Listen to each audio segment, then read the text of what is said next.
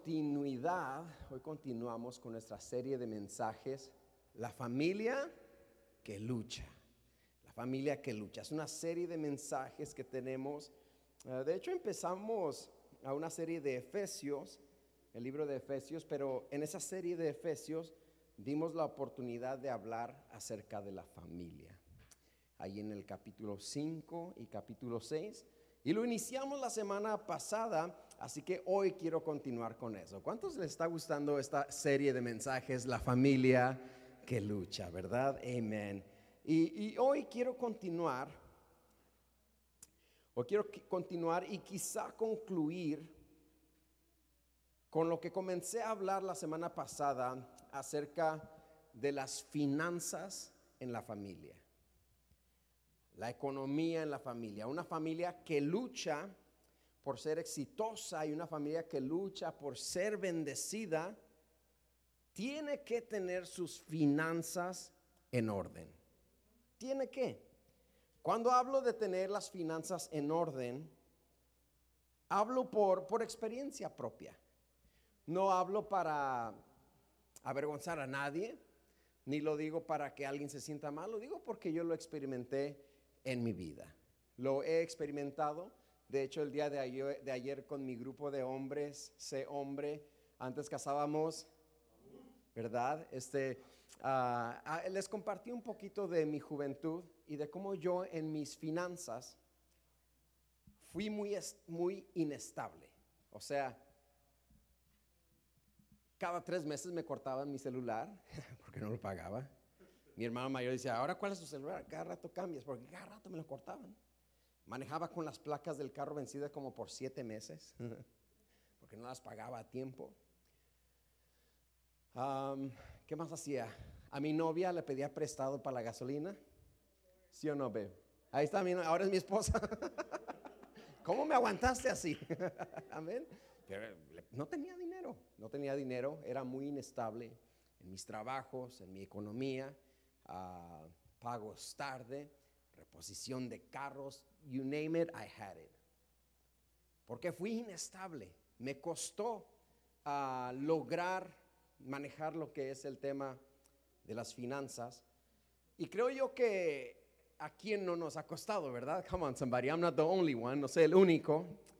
Pero una familia que lucha, una familia cristiana, una familia que busca el éxito y la prosperidad, y la bendición de Dios tiene que ordenar sus finanzas. Inclusive si estás aquí y dices, bueno, yo no tengo familia, yo soy soltero. Una persona que quiere ser bendecida, que busca el éxito, la prosperidad que Dios le quiere dar, tiene que aprender a manejar sus finanzas. Tiene que. Creo yo que la escasez es una, son cadenas generacionales que desafortunadamente no todos tuvieron padres que les enseñaron o nos enseñaron a ser financieramente o económicamente saludables. We, had no parents to teach us or to show us to be financially healthy. And, it's, it's, it's a stronghold that needs to be broken. Y es una cadena, una atadura que tiene que ser rota en el nombre del Señor Jesús. Y con disciplina propia, ¿verdad? Con disciplina propia. Creo yo que las finanzas en la familia son en ocasiones la raíz. Escuche lo que le digo. Unas finanzas desordenadas son la raíz de problemas matrimoniales para los casados y problemas de inestabilidad para los solteros. El desorden en las finanzas, repito, son la raíz de los problemas matrimoniales para los casados. ¿Cuántos casados dicen amén? Come on, don't leave me alone here. y inestabilidad para aquel que es soltero y busca en un futuro tener una familia. Y lo que creo yo en mi corazón es que está en el corazón de Dios que tengamos bienestar. ¿Cuántos creen eso? Yo no puedo imaginarme a Dios diciendo, le va a hacer la vida de cuadritos a este. No, no, no. el propósito de Dios, y lo, lo compruebo con la Biblia, es que tengamos bienestar. El propósito de Dios para ti para tu familia es que tengas bienestar, que seamos prosperados, que tengamos bien. Dios bendijo a Abraham, Dios bendijo a Isaac, a Jacob, a todos sus siervos. Dios les bendijo. Y es lo mismo para ti para mí hoy. Dios quiere que tú seas prosperado. No estoy hablando de la prosperidad de que, y tendrás un avión privado y una flotilla de helicópteros y siete. I'm not talking about that. Yo estoy hablando de bienestar. Yo estoy hablando de salud económica, autosuficiencia, libertad. De eso estoy hablando. Esa prosperidad, ese bienestar, Dios lo quiere para ti. Tercera de Juan 1, 2. Dice, amado, yo deseo que tú seas prosperado en todas las cosas y que tengas salud así como prospera tu alma. Eso está en tercera de Juan 1.2. Amado, yo deseo que tú seas prosperado. ¿Por qué no me lo pones aquí? Aquí está, mire, amado, yo deseo que tú seas qué? ¿En cuáles cosas? En todas las cosas.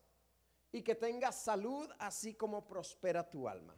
Hay quienes de repente cuando se habla de la economía, de las finanzas, en, una, en el contexto de una iglesia, dicen, no, pastor, pero la raíz de todos los males es el dinero.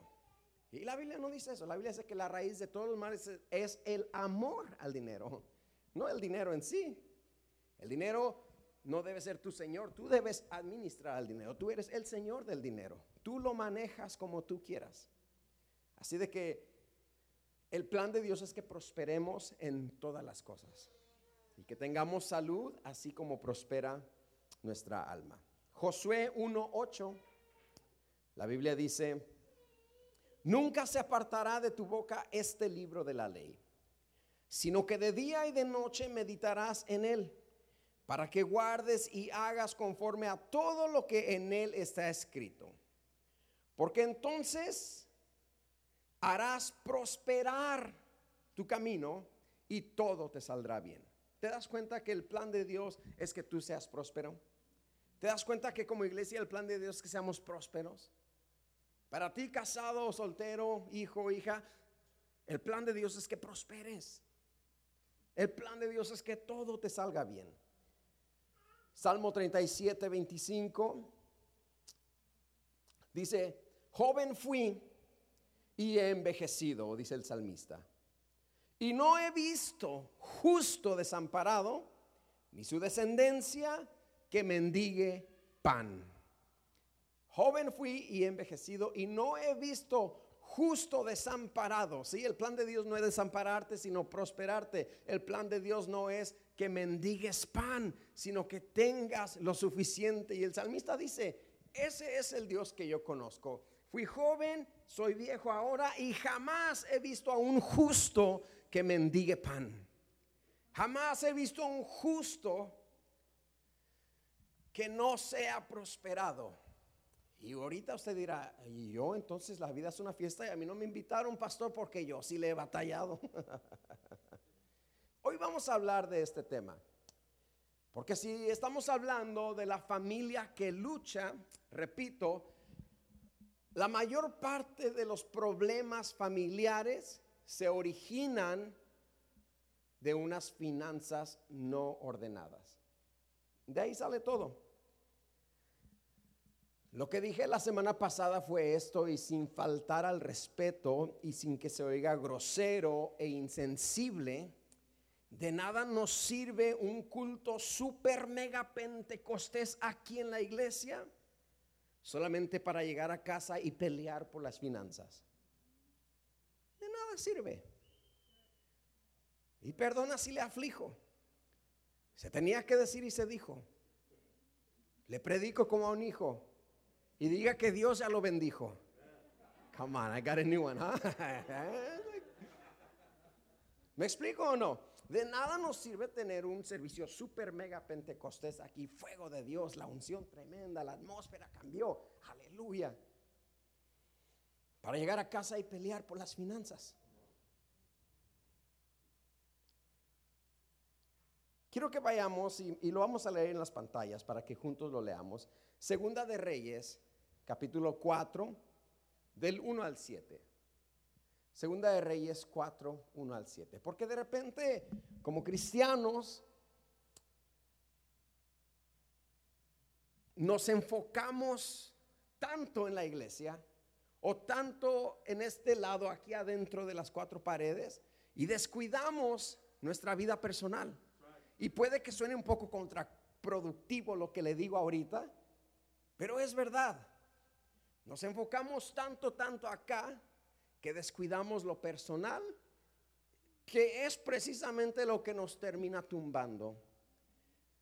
El versículo que leímos ahí en tercera de Juan que dice, yo, yo oro, yo quiero, yo deseo que seas prosperado en todo, allá afuera, así como prospera tu alma aquí adentro. ¿Sí? No es una o la otra, son las dos. Va de la mano la prosperidad espiritual y la prosperidad financiera. Segunda de Reyes, ¿lo tienes?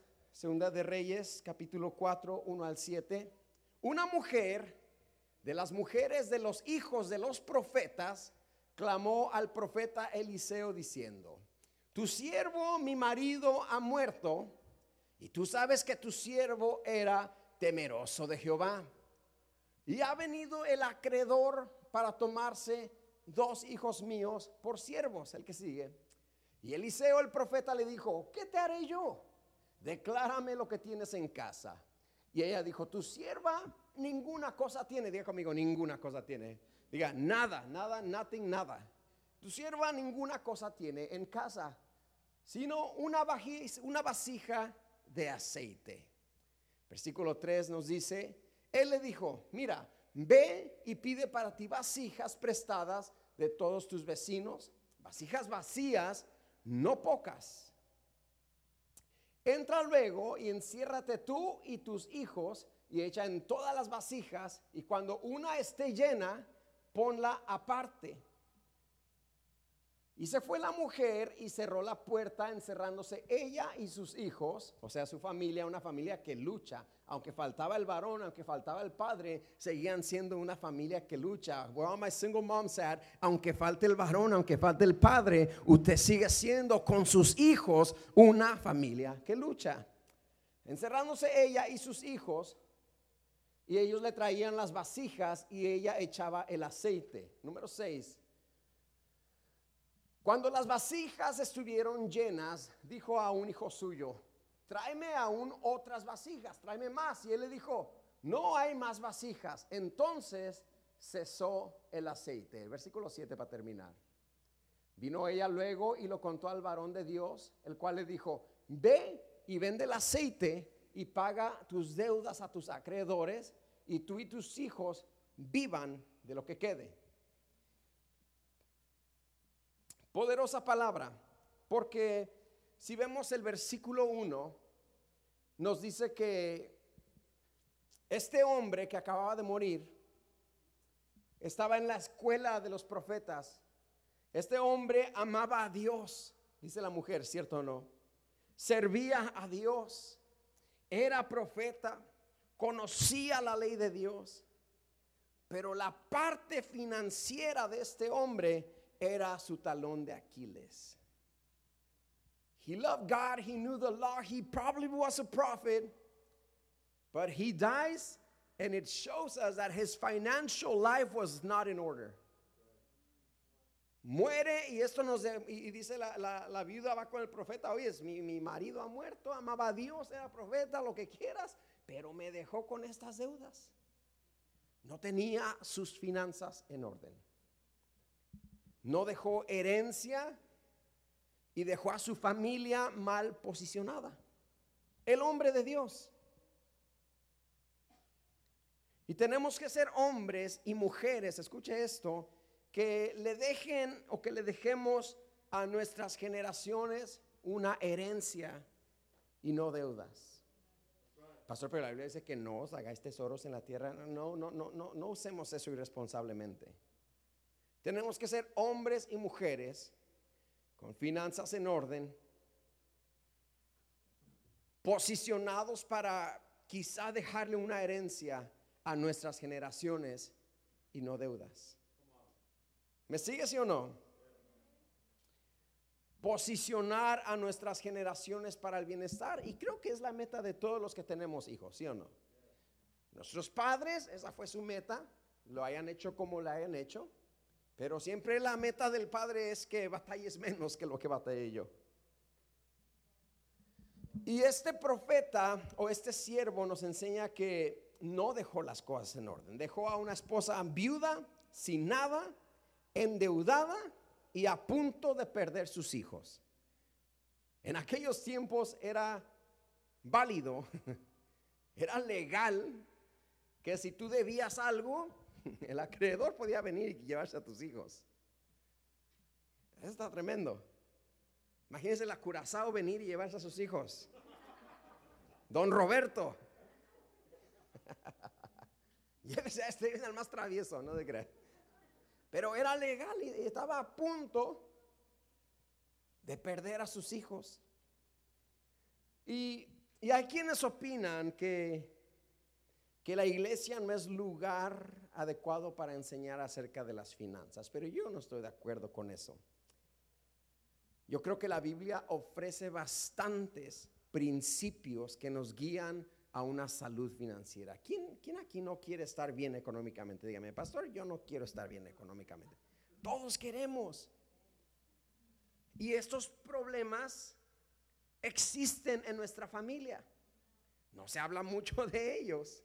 Pero yo estoy predicando a mi iglesia. Le digo, si me hubieran predicado al Honda Center a predicar una cruzada de milagros, no predico de esto, pero usted es mi iglesia y quiero que tengamos una iglesia sana en sus finanzas, una iglesia sana en casa, una iglesia que después de un servicio glorioso, super mega lleno del Espíritu Santo, usted vaya a casa y siga disfrutando porque va a tener su casa en orden.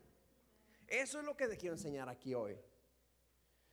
Y las familias tienen que aprender, y yo creo que la iglesia es un buen lugar donde puedes aprender principios bíblicos, principios bíblicos en cuanto a finanzas, para que seas una familia exitosa. El que se va a casar, tome nota, échele lápiz. La que anda buscando un novio, busque un novio que, tenga money para llevarla al McDonald's. No money, no honey. I'm serious. ¿Sí? Yo digo, mi, babe, thank you. Me, me aguantó, yo le pedía dinero para la gas. Imagínese usted. Pero aquí estamos, siete años de casados. Come on, somebody. Amen. Thank you, Jesus. Le voy a dar unas leyes bíblicas acerca de las finanzas. Número uno, la ley de la palabra profética. En el versículo 1 si me lo pones ahí, por favor, Mary, versículo 1. Una mujer de las mujeres de los hijos de los profetas clamó a quién? ¿A quién clamó? A Eliseo, al profeta. O sea, no fue a los bancos primero. No fue a pedir prestado con el primo y el compadre primero. Esta mujer al verse en crisis, vino con el profeta. Vino con el siervo de Dios. Y así nosotros cuando estamos en crisis, debemos venir a la palabra. Debemos de venir a buscar el consejo de Dios. De repente el consejo de Dios es lo último que buscamos. Y primero recurrimos a los conocidos, a los bancos, a los préstamos, a Oportun, a Progreso Financiero. Y, vamos con todo mundo. Y cuando no se puede, Señor, cuando debería haber sido primero la palabra de Dios, primero Dios, primero en la iglesia, voy a inquirir en su santo templo y voy a recibir consejo. La mujer primero fue a dónde? Con el profeta. Cuando estoy en crisis, voy a la palabra. Antes de tener un renuevo financiero, debe haber un renuevo espiritual. I'm telling you that right now. Si usted de repente dice, es que estoy haciendo bien, estoy trabajando hasta overtime, dos, tres, cinco trabajos, hasta manejando Uber y no me sale, pastor. Ocupa usted un avivamiento espiritual antes de que tenga un avivamiento económico. Ocupa usted ponerle atención a la ley, a la ley de la palabra profética antes de hacer cualquier otra cosa. I'm telling you right now it works. Ven primero al rey. Ven primero a Dios. Buscad primeramente el reino de Dios y su justicia y todas las demás cosas les serán añadidas. Es un principio para finanzas, que es un principio, algo que nos guía a tomar mejores decisiones. Y esta mujer primero va al profeta. Segunda de Crónicas 20:20 dice, creed en Jehová vuestro Dios y estaréis seguros. Creed a sus profetas y seréis prosperados. Busque consejo con hombres de Dios, con personas sabias, con personas que tengan devoción, con sus profetas, con sus pastores. Los últimos en saber a veces son los pastores. Y que la hermana no tenía, uno ni sabe, hermano. Venga acá, vamos a descifrar el asunto, vamos a ver cómo le podemos ayudar, vamos a ver cómo la podemos o lo podemos posicionar para no solamente proveer su necesidad, sino posicionarlo para que usted empiece a ser próspero, para que usted empiece a ser próspera, para que su familia empiece a ser exitosa. Crean en Jehová, estaréis seguros. Crean en sus profetas y seréis prosperados. ¿Cuántos quieren ser prosperados? Come on, somebody. Primero Dios. Diga conmigo, primero Dios. Ay, pastor, pero no es como que Dios is gonna make it rain money. He's not. No, I know he's not. But at least he's gonna speak into your heart and he is gonna reveal the things that are out of place. Y él te va a revelar las cosas que están fuera de orden. ¿Me explico esta noche, sí o no? Una familia que lucha, es una familia que está disciplinada y saludable en sus finanzas.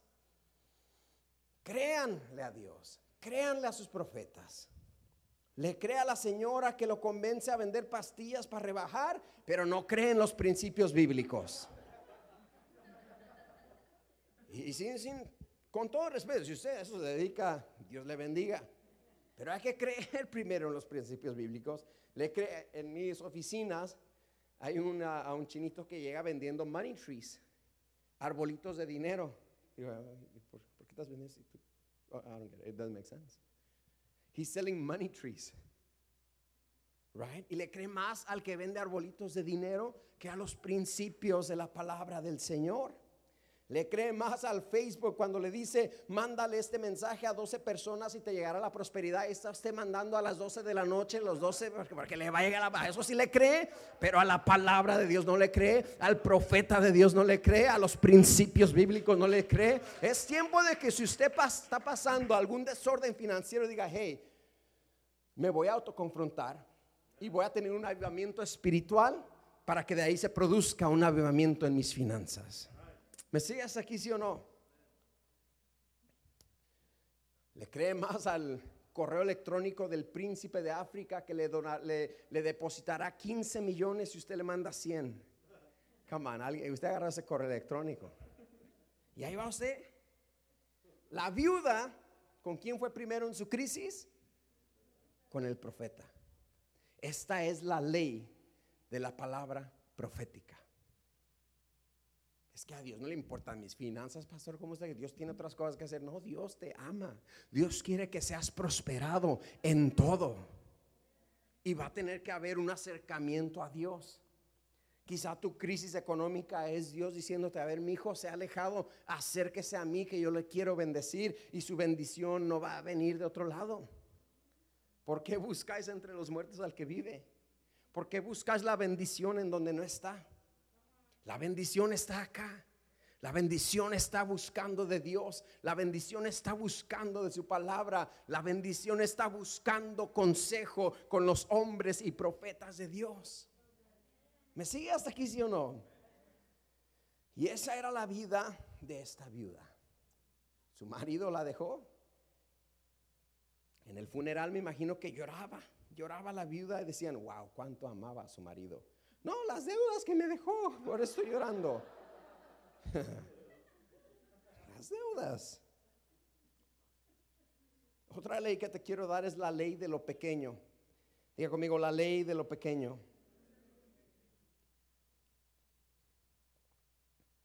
Segunda de Reyes 4.2. Ahí el versículo 2, por favor, dice, y Eliseo le dijo, ¿y qué te haré yo? O sea, ¿qué quieres que haga? Declárame qué tienes en casa. Y ella le dijo, tu sierva ninguna cosa tiene. Primero dice que no tiene nada.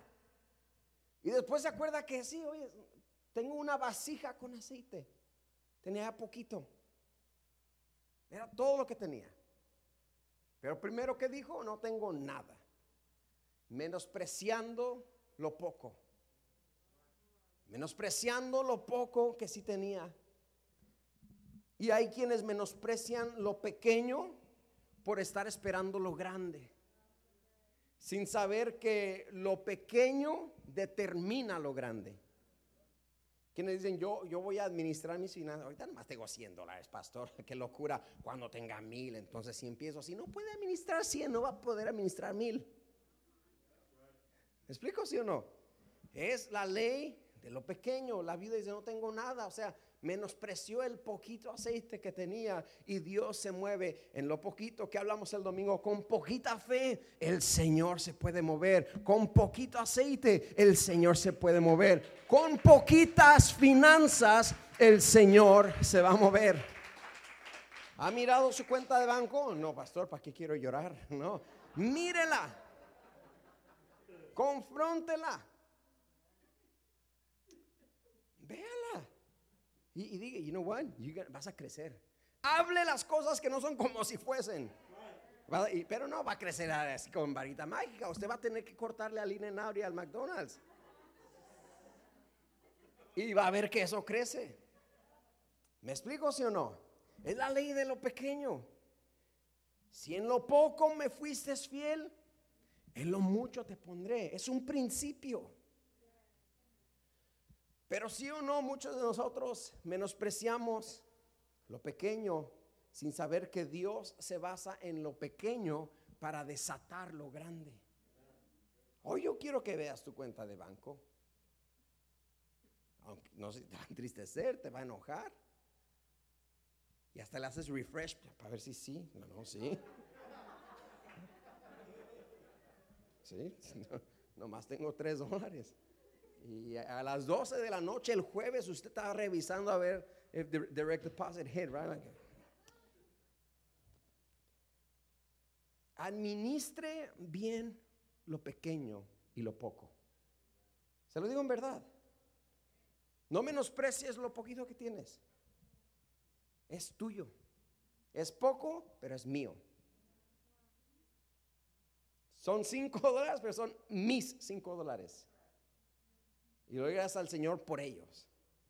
Y los voy a multiplicar. Y me voy a disciplinar.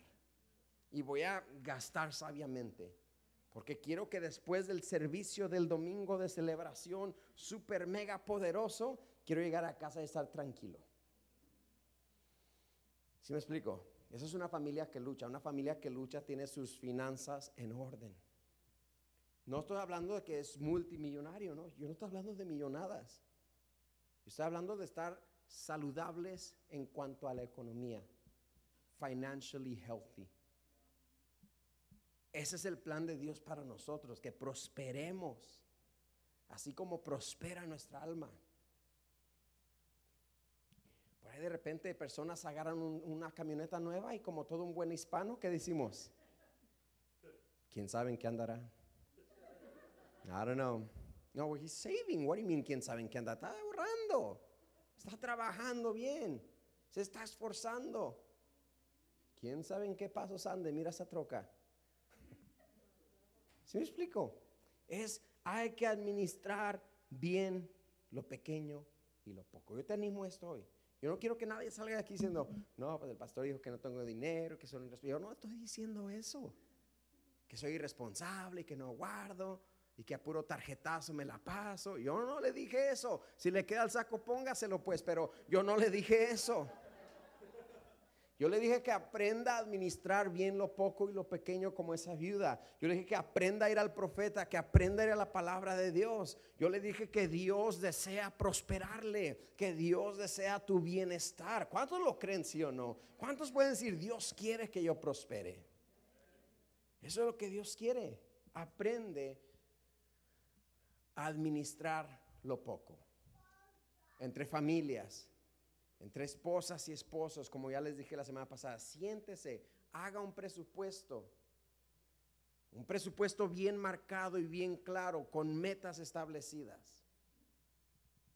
Va a estar difícil, pero es posible. Es difícil ahorrar, ahorrar, hermanos. Pero también es difícil no tener. Tú escoges tu difícil. It's hard to save, but it's also hard to not have. You choose your hard. Right? Es difícil, pero también es difícil no tener. Hay que aprender a administrar lo que tenemos. Y parte de eso es identificar, escuche esto, identificar y determinar las pequeñas fugas donde se está yendo la bendición. ¿Cuál bendición? Let me tell you something. Usted ya tiene bendición. ¿Tiene trabajo? Tiene bendición. ¿Tiene un ingreso? Tiene bendición. ¿Es desempleo? Es bendición. Identifique. La pregunta no es si está bendecido usted. La pregunta es cómo administra su bendición, por grande o pequeña que sea. Identifique y determine las pequeñas fugas, como saliditas a comer, saliditas a comer, saliditas a comer, saliditas a comer. the $5 box. Yeah, $5 box every day, that's $25 saliditas a comer. Ah, qué tanto 10 dolaritos. Los niños querían chicken nuggets. Hay frijoles en la casa. Nunca, hermano, eso, cuando uno se hace padre, entiende a sus padres. si hay frijoles en la casa, sí, tenía razón. Porque, hermano, saliditas a comer se va acumulando semana tras semana, mes tras mes, y al último te darás que gastaste al último del año no le miento, miles de dólares en saliditas a comer. Son fugas pequeñas por donde se va la bendición. Yo digo que esté mal, a quien no le gusta salir a comer. Come on, somebody, es delicioso, es hermoso, pero hay que limitarnos, hay que mantenernos en presupuesto. ¿Me sigues aquí, sí o no? Tenemos que identificar esas fugas. el Netflix, el Disney Plus, tiene todo, hermano. El, Hulu, el Netflix, el Fire Stick y cable y, todo tiene. Identifique qué tiene que cortar. Porque Dios quiere que estés bendecido. Somos parte de una iglesia de bendición. Y yo creo, es más, yo sé que hay personas que me han dicho literalmente, pastor, cuando yo llegué aquí a esta iglesia, estaba así económicamente, pero ahora estoy así. Que han mejorado, no porque haya algo místico aquí, que algo suceda aquí, pero cuando el Señor un día nos dio una palabra a mi esposa y a mí que dice, ustedes son tierra deseable y las familias que vengan y se planten en esta tierra van a prosperar porque están en una tierra deseable. Y eso lo creo de todo mi corazón porque hay algunos de ustedes que han venido y nos han dicho, we're doing so much better than when we got here. Estamos en un mejor lugar que cuando venimos. Y todo es por Dios, pero también nuestra disciplina también nuestra intencionalidad de las cosas. Tu familia va a tener paz. El orden en las finanzas promueve la paz familiar. Elimina pleitos. Come on, somebody. ¿Quién está conmigo que sea real? Let's real talk right now, you guys. ¿Cuántos de ustedes nos han peleado con la mujer de que, no, es que tú, no, que tú, es que tú, tú, I'm being real right now. Unmarried people, when you get married, Cuando te casas, esa es una de las problemáticas principales, la economía.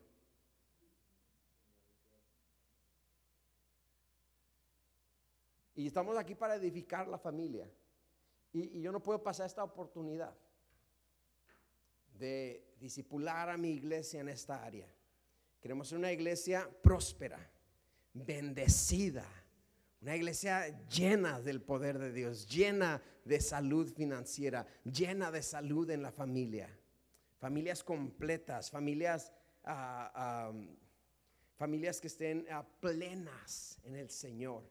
Y esto que le estoy hablando hoy es parte de... Pastor, hábleme de cuando Dios abrió el mar y todo eso. Le puedo hablar de todo eso, pero ¿de qué le sirve, repito, sin falta de respeto, estar súper gozoso aquí, levantar sus manos aquí, danzar aquí, para ir allá y llegar a un desorden? Y este es el día. Today is the day of turning point. Este es el día de darle vuelta al asunto y decir, ¿sabes qué? Si es cierto, nos vamos a sentar y vamos a ordenarnos. Vamos a administrar lo poquito que tenemos. Vamos a identificar las fugas. Vamos a determinar qué es lo que no necesitamos. Vamos a aprender a sembrar en lo pequeño. Aquí uno se van a, oh no, ya sabía que iba a decir esto. Pero aprender el, principio de la siembra y la cosecha. Pastor, yo cuando tenga le prometo que voy a dar. No va a dar. Yo diera. ¿Cómo, es el dicho? No hay, no hay rico pobre, no hay pobre rico. Dice que, que todos siendo pobres decimos, yo diera.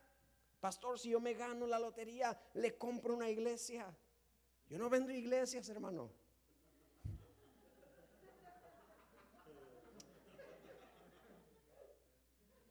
Yo no doy porque no tengo. Si yo tuviera, el día que yo tenga, va a haber, yo voy a dar.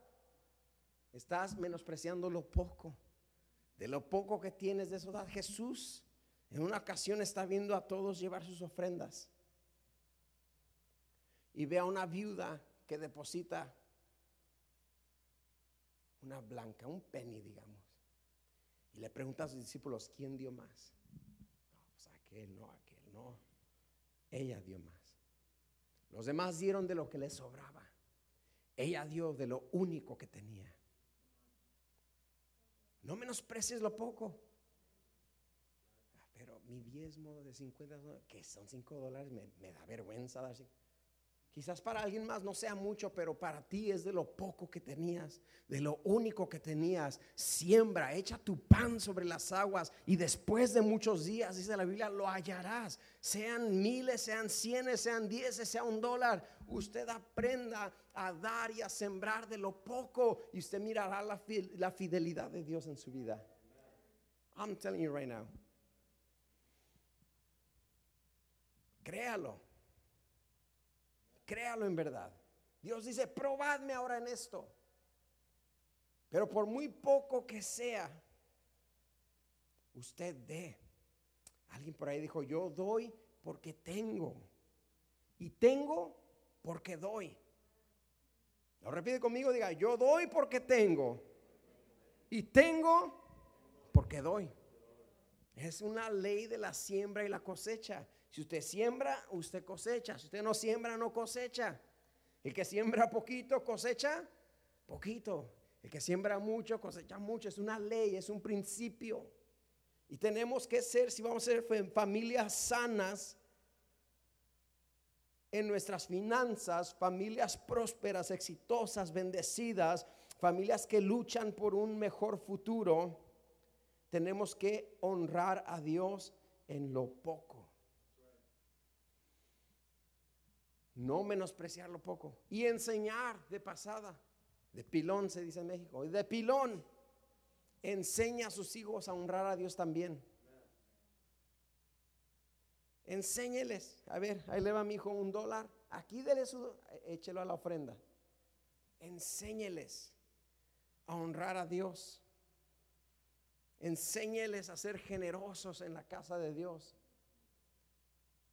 Si usted quiere que su descendencia sea bendecida, enséñeles a dar.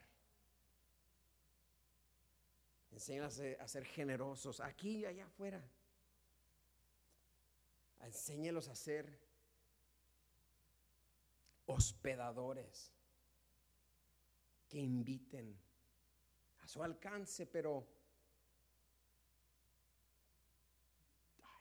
que no sean codos sus niños.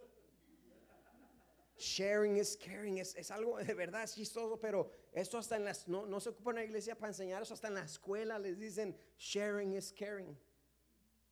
Que sean compartidores, que sean hombres generosos, mujeres generosas, de buen corazón, que no menosprecien lo poquito, aunque sea poquito, pero te voy a compartir.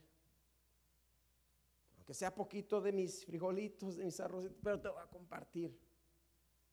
Eso, mi hermano, es un principio para su prosperidad financiera y económica. Entonces, si hoy tú no pasas un buen momento, porque estoy seguro que hay aquí quienes pasan un buen momento económico y estoy seguro que hay quienes no pasan su mejor momento económico. Y qué bueno que estás aquí los dos. Qué bueno que estás aquí. Este es un buen momento para trabajar duro y hacer cambios. Este es un momento para analizar, hacer un inventario de lo que tienes, de lo que no es necesario y empezar a hacer cambios. I'm telling you, ese es el plan de Dios, el propósito de Dios, que tú estés bien económicamente. No lo digo porque ah, eso, eso usted es perfecto. No, yo no soy perfecto. Pero yo pasé por ahí. Yo pasé por la inestabilidad económica. Ahí estuve, en la inestabilidad en los trabajos, inestabilidad de carro, tickets por placas vencidas. Come on, somebody. Ah, yo le estoy diciendo porque por ahí estuve. Y desde que a, mí la verdad que sí fue verdad lo que dice la Biblia, el que haya esposa, el que haya esposa, haya el bien. Desde que yo me casé, llegó un orden impresionante a mi vida a mis finanzas. Desde que me casé tengo el mismo número, hermano. Mismo número de teléfono. Increíble. Increíble. Desde que me casé, mis placas me llegan antes que se venza. ¿Sí o no? Yes. Porque hace falta un orden. De, ¿cuántos, ¿Cuántos de los casados me dicen amén que también ustedes o soy el único? Ah, ah, ni quiere decir.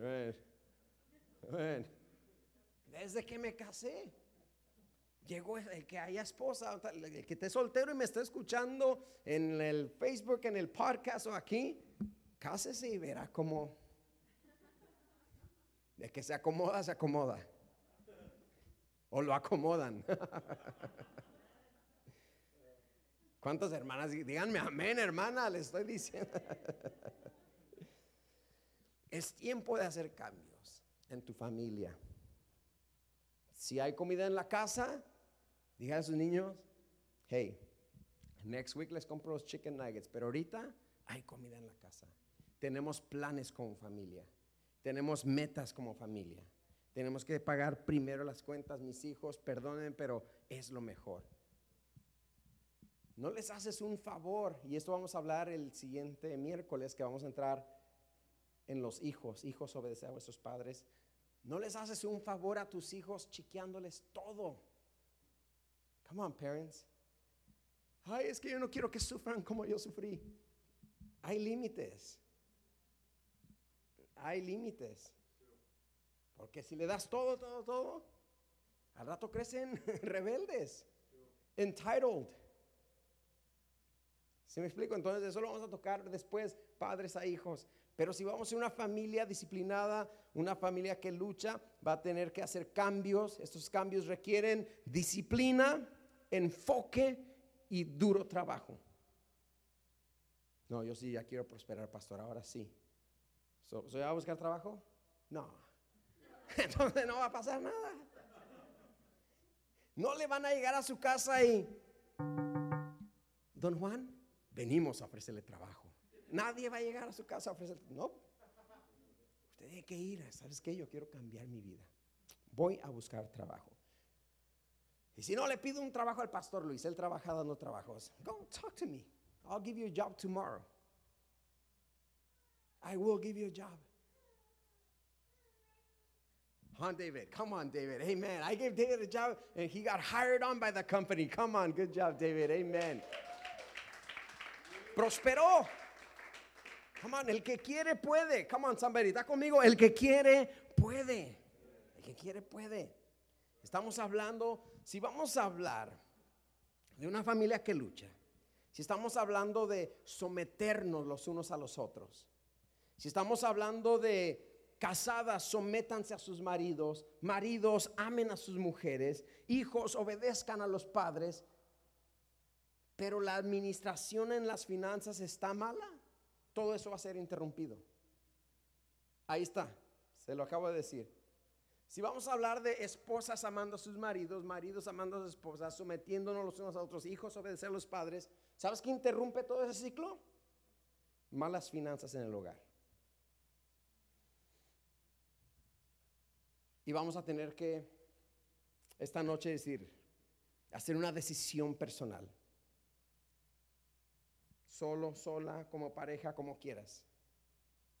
Y decir, vamos a hacer cambios. Para diciembre vamos a estar en un mejor lugar económicamente. Para diciembre vamos a estar aquí. Y eso empieza hoy. Y cuidado con diciembre porque ahí le ofrecen todo tipo de tarjetas de crédito. Come somebody, ¿sí o no? Sí, es que para regalarle a mi tío, a mi tía, a mi compadre, comadre, a mi vecino, le quiere regalar, se cree Santa Claus usted y no tiene.